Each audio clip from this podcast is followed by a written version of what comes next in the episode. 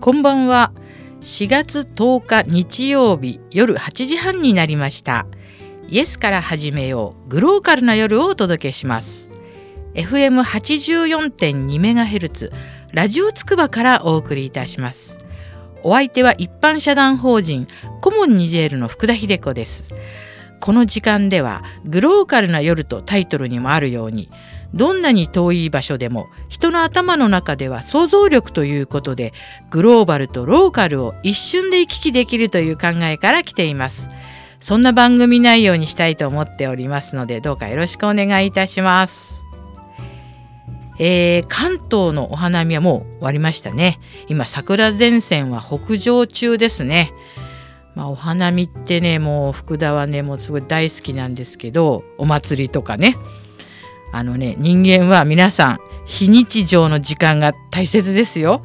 あの非日常で皆さんね、まあ、お酒が好きな方はお酒飲んだり踊ったりとか、まあ、お花見とかもそうですけど人間は自然と非日常の時間も求めてるんですね。ですから皆さんお祭りとかあのお花見とか、えー、いろいろあの初期払いとか忘年会とかねそういうのはね皆さん大切にしましょうねって何のこと言ってるのかよくわからないですけどもであのねちょっとね先週ちょこっとねお話まだあの全部できなかったんですけれどもあの学校がね皆さん4月始まりっていうのはまあ日本くらいなんですよ。であの他の国はね大体ね9月が始まりなんですよね。であの実はねそのニジェールにコモニジェールが開いた寺子屋なんですけどまああの4月去年の4月から始まったんですね。でこの前ね生徒からハガキがたくさん来たんですよ。みんな自分の名前が書けるようになって嬉しいとかもう字が書けるようになって嬉しいという、まあ、これをですね Facebook あるいは私のブログに上げましたらすごいアクセス数でしたよ今までで一番高いアクセス数でした。まあ、年齢もねバラバラなんですよねステラ小屋の生徒はあの実はねこちらは小学生のぐらいの人がいっぱい来るかなと思ってやったんですけどあの一番多かったのはね中学生の日本中学生ぐらいの年齢の希望者が多かったんですね。つまり中学生ぐらいのね13とか4とか15とかそのぐらいまでね字の書け字が書けないっていう子が本当にたくさんいるんですね。そこまでね自分の名前も書けなかったっていうのはすごい辛かったんじゃないかなと思います。そしてあのねえっと、その寺子屋に行かせている親御さんたち親のねインタビューとかもちょっと取ったんですけどこれはね私も予想しない答えがね返ってきました。あのその寺子屋でね字を習った子供が家に帰ってきて私たちに教えてくれるってあのやはりね大人でもねあの字を書くことのできない人がたくさんいるんですね。ですから家の雰囲気がねすごく変わって子供がコモニジェールの寺子屋に行くようになってからは字を習ってきて自信もついて顔も明るくなったし家に帰ってきたら下の小さい子とか私たちにまでねあの学校で習ったことを教えてくれるってもうねそれもう福田はねもうそれもうね結構最近年のせいか本当涙腺が弱くなってるのでもうその話を聞いただけでもねこの寺子屋をやってよかったなってあの思いました。そしてあのこの前ねニジェールもあのイズフ大統領がまた再選されまして、まあ、去年ね福田がお目にかかったイズフ大統領ですけども、まあ、国のね舵取りっていうのは本当大変だと思いますけれどもまたねこれからもまた心機一転というかあのイスフ大統領もね自分の国をこれからどういうふうにやっていこうかっていうのをまたあの前回とね引き続いてあの国づくりというのをねやっていくいらっしゃると思うんでね本当にそれをまあこちらは楽しみにしているという感じですね。さてあの今日もあの先週に引き続きまして京都大学の地盤工学の木村誠先生に突撃インタビューですけどね福田のこれ全くねあのまあ京大の先生教授でもあるんですけれども全くねご専門の話を聞かず違うことばっかり聞いております。これがまあイエスから始めようというトルのタイトルの通りなんですけれども、まあ、収録は帝国ホテルのメインロビーランデブーラウンジで収録してますのでちょっとね食器の音とか、まあ、ちょっと近くの人のねあの話し声とかねあの途中でねなんかこれ入ってるかどうかちょっと心配だったんですけどこの収録してるすぐね横をねあのすごくあの品のいいご婦人の方が通りましてもうあら散財させてしまいましたねなんていうあのセリフが入ったりしてたので ちょっとドキドキしてんですけどもでもそういうところでちょっとあのねお聞き苦しい点もあるかもしれませんけどお許しください。ではあの木村誠先生の後半のインタビューをこれからお届けします。えー、あのそもそも、えー、今日が2週目になりましたけれども、はい、そもそも先生とのこの私の出会いが本当にもう何ですかねこれはもう、うん、ドラマティックというか、はい、笑ってしまうというか、はい結構すれ違ってるんですよね。よね あの実は私がその、まあ、サハラ砂漠のキャンプに住んでいたもう本当に昔の話なんですけど私がその後あのちょっとパリ駐在になりまして。その時、うちの会社の,、あの人で、まあ、大きな鉱山の M さんとしましょう、その方が、まあ、あのアコカンというその、まあ、日本が資本を出している、あのウランの鉱山に駐在してたんですね、ご家族と、そしてよくあの向こうから私のうちのパリの事務所とあとはまあ自宅は別なんですけども、よくあのご家族で行き来したので必ずうちにご飯を食べに来てくださって、そこでですね、最初に先生後から分かったんですけど、いやその M さんがですね M さんはまあ兄弟出身なんですけど、うん、実はこの間すごい人が来たよっていう話から始まった話。これ30年以上前の話ですから、ね、そうですよ。30年、まあ、30年以上前の話ですよね。そうです、はい、そしてその時にあの M さんが、うん、あの兄弟の学生で、うん、帆掛け自転車、うん、要するに自転車に帆をかけて、サハラ砂漠をあれ縦断ですか？横断ですか？縦断ですね。縦断して横断だったら死んでますね。中断してたやつがいたんだよってそしてそれがまあ現地人が、まあ、現地人私もよくわかるんですけど例えば日本人とかに会うとあ日本人がいるぞとか言って、まあ、無理やり連れてってくれたりもするんですね、まあ、そんな感じで、あのその M さんのとこにも先生は行った行ったんですね。そうそう。あのまさにそのあまあ福田さんが言われるようにあの全くその M さんを知ってない、えー、要するに現地人なんですけどあたかも知ってるかのように 俺についてこいとかって言うわけですよ。でなんか私がまあ自転車でこの要するにこうまあえアルジェリアの方からニジェールに入ってでそのニジェールに入った町がアルリットという町なんですけど、はい、まあ、そこが要するにそのウラン鉱山の町やということは知ってたんですけど、はい、そんなところに日本人がいるということはまあ全く分からなかったんで、はい、現地人が日本人がいるからついてこいというので、まあこういう場合は半分嘘あ半分はかまされるということなんですが騙されるね。で半分はまあ本当。まあだからまあまあ暇やからいいわと思ってついていったんですね。そうするとその紹介してくれたやつはその M さんが、えー、滞在してるホテルを知ってただけなんですね。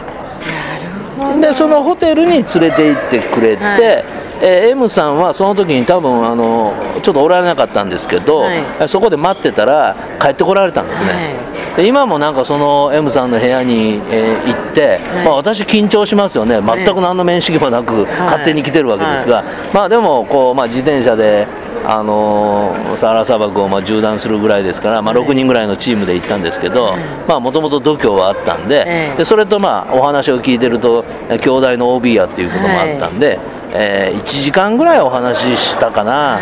い、でその後なんかあの M さんが持っておられる車で、はい、えー、その町までえ私がいる町まで車で送ってもらいました。その車がなんかロシア製のなんかボロ濃い車だったと思うんですけどね。小さいなんか今もなんかその風景っていうかその送ってもらった時の車の中に行ってね、はい、あのだなんかこのなんかこう前の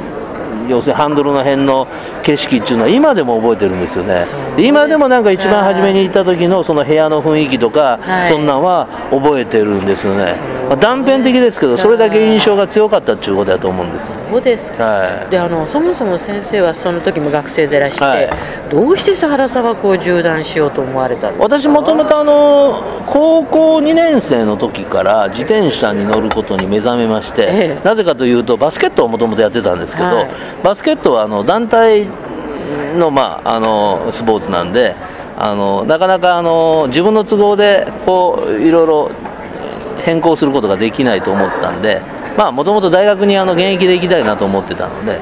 あの個人でできるような運動に変えたいなと思って、ええ、サイクリングを始めたんです、え、で購入の時からずっと始めて、えー、大学に行ったら、まあ、とにかく海外に行きたいと思って、えー、大学2年の時にカナダを自転車で初めて横断したんです、はいでその後オーストラリアとか、まあ、メキシコとかニュージーランドとかい。ろんなところに行って、はい。はい、えー、最後はなんかサハラ砂漠をなんかチームで行く、その縦断するチームがあるから、はい、えー、それに参加しないかと言われて、えー、そこに参加したんです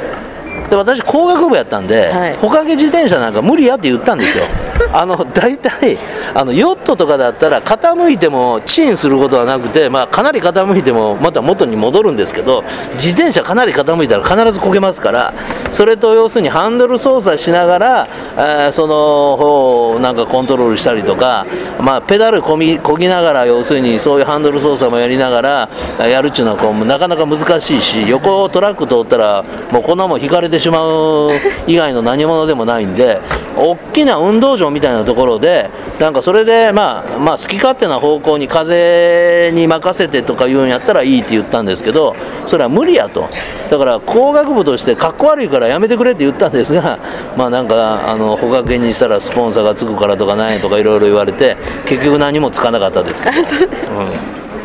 そうですか、うん、ですから私はそのパリで、まあ、今思えばその木村先生の学生の時の大噂噂を聞いたわけですよ、すね、M さんが、はいはい、いやこういう人がいてって、はい、そしてまああの今だから申し上げますけれども、はい、無謀な本当にああそうでしょうね。あの 危ないよでしかしあのすごくね あの面白い学生だったり、まあ、それは M さんは先輩ですから、うんうんそういうふうにおっしゃって、うん、だから私はその時名前ももちろん先生なんですけど、はい、ただ後輩の兄弟の学生で、ほかけ自転車で、あの縦断してた人がいたっていうことだけ聞いたんです、そしてそれからね長い年月が経ちまして。まあ、NPO つながりでなんか、えー、2年前ぐらいですか、ね、そうですね。3年ぐらい前ですかね。3年ぐらい前ですね、はい、パナソニックのはい、あの集まりで、はい、そしてあのそこであの紹介されたんですよね。福田さんがニジェールのことを言われたんですね。ニジェールので活動してますと。でこのニジェールという言葉をあまり普通の人から聞く機会はほとんどないんですね。で私それが聞いた2人目やったんですよ。1人目はなんか JICA の職員の人でニジェールに滞在してましたというその人が、まあ今から20年ぐらい前にお会いしたんですけど、その次は福田さんやったんですつまり私にとってみたらニジェールなんかに滞在した人に会うことは絶対ないと思ってたんですけどそれでニジェールのその N で NPO の活動をしてるということを言ってもらって、私結構ニジェール好きですよ、ええ、そうなんですよ。私もニジェール好きですっていう人は ほとんど多分初めてですね。であのあニジェールのファンなんですよっておっしゃったんですよ、ね。うん、それで私がえ？ってなって実はってそうです。だからその、まあ国境のところからアルジェリアとの国境から、えー、ニジェールの首都のニアメ目指してずっと自転車で走ってたんで、まあ、ニジェールの首都ニアメはもう私にとってみたらもう最後の砦みたいなところだったんですね で行ってみたらなんかラクダがポコポコ歩いてるようななんかまあ小汚ねなんか埃っぽい街だったですがあのー、それは3年ぐらい前にもっぺん訪問しても同じような状態であったことは、はいね。うん、これだけ世の中が変わってるのに変わってないのはニジェールだけかと思いましたけど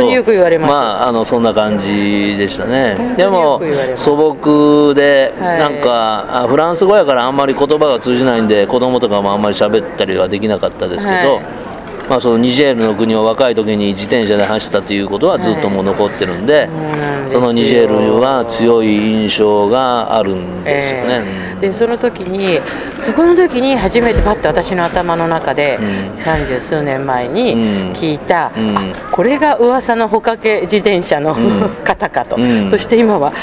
兄弟の先生になってらっしゃるんだと思う、私も兄弟の先生になるとは到底思ってなかったですけど、はい、でもほら木村先生はよく、うんあの兄弟の,、うん。あの周辺に住んでるというか通学区の中うにん。大学があるっていうことをよくそうですおっしゃってたじゃ私自慢のうちの一つに あの定期を一度も買ったことがないというのがあるんですね。つまりあのまあ中学行くのも当たり前ですけど高校も大学も別に職場も、はい。あの要するに定期を買わなくても行けるようなところに住んでるんです、はい。今もあの家の裏の壁が兄弟の壁になってますから そんなぐらいなんであのもっと試験の試験の時に入学試験の時に、ええ。普通の人だったら合格弁当とかい。ろんな、まあいろんなまあご飯を、はい。あの寂しく食べたりとかまあ友達と食べたりとかすると思うんですけど、はい。私家に帰って食ってましたからね。それは自入入学試験の その途中のまあ言うと数学と国語の間とかのその昼休みに家に帰って飯食ってましたからねそれは自慢できますね、うん。なんかねあのうちのあの会計を見てくれてる S 君っていう人いるんですけど、はいはい。あの鹿児島ラサールなんですね、はいはいはい鹿児島ラサールの自宅通学生だっていうのがやはりねそれはすごいです。彼のそうなんですよ。鹿児島ラサールは普通は自宅から通わない高校なんですけどね。この私の周りにはなんかそういうことが多いなと思ってるんですけど。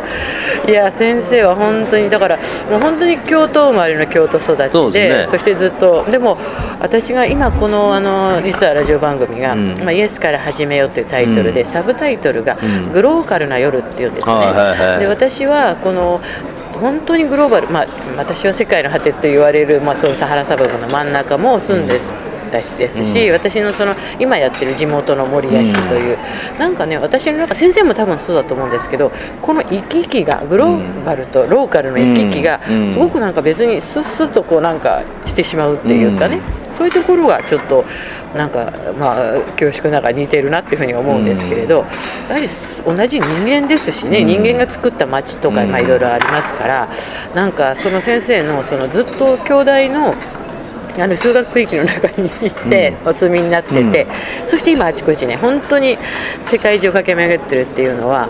なんかね私のその考えているまさにねうん。グローカルな、うん。あの人としてはあそうですか。もうイメージ通りなんですけど、はい。私はフットワークが非常に軽いと言われてますから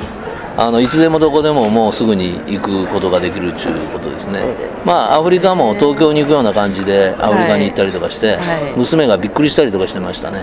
アフリカ行って帰ってきたんかとかもうちょっとアフリカに行って帰ってきたような雰囲気を出してくださいって言われるんですね、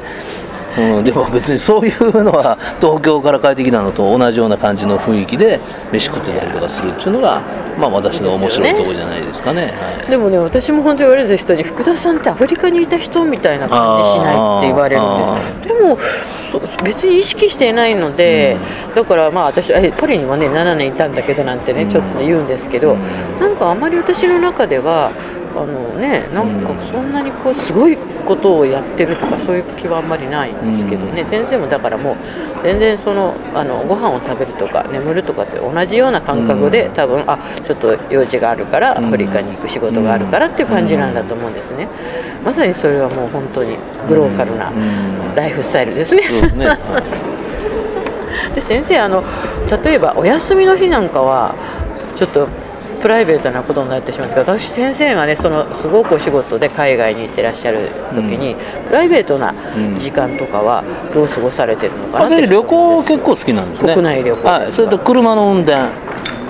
はい、それとこのこれ4年ぐらい前からあの日本の映画を1日1本見るという この活動をあのやってるんですよ。別に公約にしてるわけでも何でもないんですが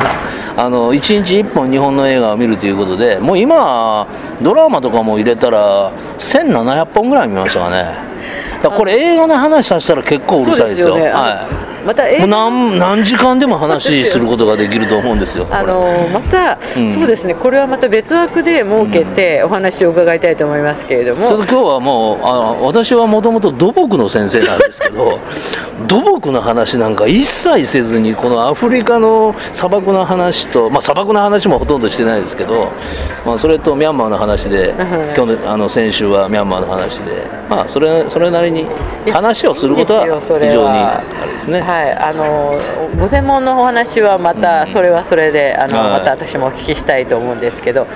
まあ、あの私はね本当に本当にこういうお話をねあの木村先生としたくて、うん、自分の番組も今本当に好きにさせていただいてるんですけど、あのぜひねこれからも先生にはご登場いただいて、はい、あのまた花水木のお話なんかも、はい、それだけでも。まだまだ秘密の秘密のあの話がいっぱいあるんで。あそうです。か、はい、じゃあまたよろしくお願いいたします、はい、え今日はあの先週と今週あの引き続きあの木村先生に来ていただきましてまたあのこれはね本当に私もまた機会を設けてお伺いしたいと思いますのでまたあの先生よろしくお願いいたします、また京都にも来てください。はいありがとうございます、いかがでしたか？後半の先生の映画談義。実は私も映画好きなので先生とはねいつもねあの映画の話をね よくするんですけれどもこのね終わる間際に出てきた「花水木」っていうのはね実はね先生のお気に入りの映画でガッキーが出てるんでこんなこと言うとあのえっ、とね先生の研究室の方に先生のあの何て言うんですかね普段のあのお顔が崩れてしまうかもしれないんですけどもこの花水木のねお話だったらもう本当に盛り上がりますよ。またいつかこれはねこれで本当にね実はね 大変面白い話なのでまた別枠で聞きに行きたいなと思うんですけれどもまあお忙しいのに日本映画をまああのよくね見てらっしゃるんですよ。えちゃんと記録もされていて。先生のねその映画本みたいの出たら面白いんじゃないかなと思って。すごく視点がね本当にユニークなんですよ。すごいんですよ。面白いんです。まああの映画の地盤の話をするわけじゃないんですけどもまあともかくあのご専門以外のお話も大変ね面白い先生で。も私はねあの結構先生の話がツボなのでねあのこう1回目のゲストにあの選んだんですけれども。まあこれからもなんか機会があったらご登場願えればと思っています。まあ先生もねこのあの中でお話話してたんですけど一回も定期を買ったことがないと。京都大学のあの今もご自宅のあの後ろが京都大学の壁になってるしあの京都大学の学何ていうんですか普通の公立のもう学校を出て出られてそしてそのまま京大に入られたので生粋というかもう本当京都人ですね。私もあの実は京都にはまああの家族がね京都の方だったので縁があるんですけれども、まあ、京都っていうところは本当に奥深いところだなっていつも、まあ、行くたび思うんですけれどあのー、ねやっぱり和食なんかもうんまあ大阪はみりん文化ですけどちょっと京都の和食は少し甘みが少ないというか結構キリッとしているっていう感じなんですね。であのやっぱりねだしの話も前しましたけれどもなぜ東京が濃い口醤油でなぜ関西が薄口醤油かっていう話を、まあ、ちょっと前もしたかもしれないんですけどこれは水から来てるんですね。あの関西の水は、まあ、香水というかそういう、まあのが多いので昆布だしがねよく出るんです。そして関東は軟水系っていうかあのかつおだしがねよく出る水なんですよ。そうすると昆布だしだと濃い口だとねちょっと強いので薄口になるわけですねそして関東はちょっとやっぱり生臭いというか、まあ、かつおだしがねよく出るお水なのでそうすると自然に濃い口醤油が合うっていうわけでこれは別にあのよくね関西の人が関東のうどんは真っ黒やとか言うんですけどおつゆがねまあそういうことでなくて本当は水から来てるんですよね。ですから、まあ、京都といえば、まあ、あの本当に薄口醤油って感じですけどだしはねしっかり出てますよやっぱりそれはそれで。でこのねまあ、ちょっとねまた福田君脱線ばっかりするんですけどだしの話になるとちょっと一言ありますよ。福田はねいつもまあちゃんとだしを取って料理をしているんですけれどもあの私がねいつも昔からもうあのだしを取ってるところは伊豆なんですよ。伊豆。伊豆っていうねあの静岡県伊豆ありますね。伊豆半島。伊豆はねもう本当に美味しいものがすごく多いんですよね。でそこの三島というところのお出汁工房。お出汁がねひらがなで香りという字に紡ぐと書いてお出汁工房というお店なんですけどいやここはねちょっとお友達からずっと前にもらった時にもうすごく美味しかったのでびっくりしてそこからずっと取っているんですけど後から知ったんですけど、ここあの総理大臣のね、あの官邸で使ってるお出汁らしいんですね。それで、お値段も本当にリーズナブルで美味しいんですよ。で、あの、伊豆沼田またお出し工お出しひらがなでお出しねさっき言ったように香りを紡ぐお出し工房ってね検索すると出てきますのでね。